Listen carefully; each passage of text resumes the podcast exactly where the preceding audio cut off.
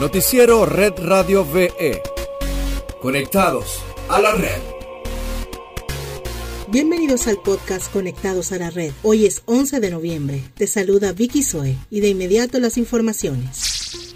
El presidente Nicolás Maduro aseguró que Venezuela es el único país que hace simulacros electorales para que se aceite la maquinaria tecnológica, para que el pueblo vaya a conocer el sistema electoral y se familiarice.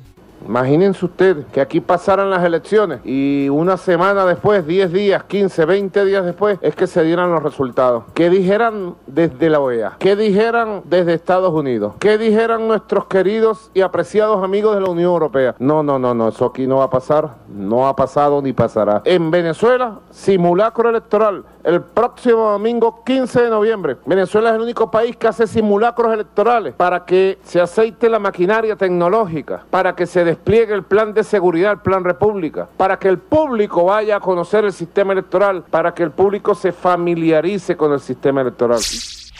En Red Global tenemos que los desarrolladores de la vacuna rusa Sputnik V revelaron que el antídoto ha mostrado un 92% de efectividad en los ensayos de la fase 3, por lo que están en capacidad de poder empezar la inmunización masiva de la población. La vacunación de las personas en contra de la pandemia pudiera empezar antes de que culmine este año. El informe de los estudios arrojó la conclusión alentadora de que ninguno de los pacientes desarrolló alguna reacción indeseable imprevista sobre la incógnita de por qué la vacuna mostró 92% y no 100% de efectividad, el director del centro Gamaleya que desarrolló la Sputnik V dijo se incluyeron 20 casos confirmados en el análisis estadístico, identificados en el grupo de placebo y el grupo vacunado, lo que permitió determinar que la efectividad de Sputnik V es del 92%. Además de Rusia, otros países participan en los ensayos de la fase 3 del antídoto, destacando entre ellos Bielorrusia, la India, Emiratos Árabes Unidos y Venezuela.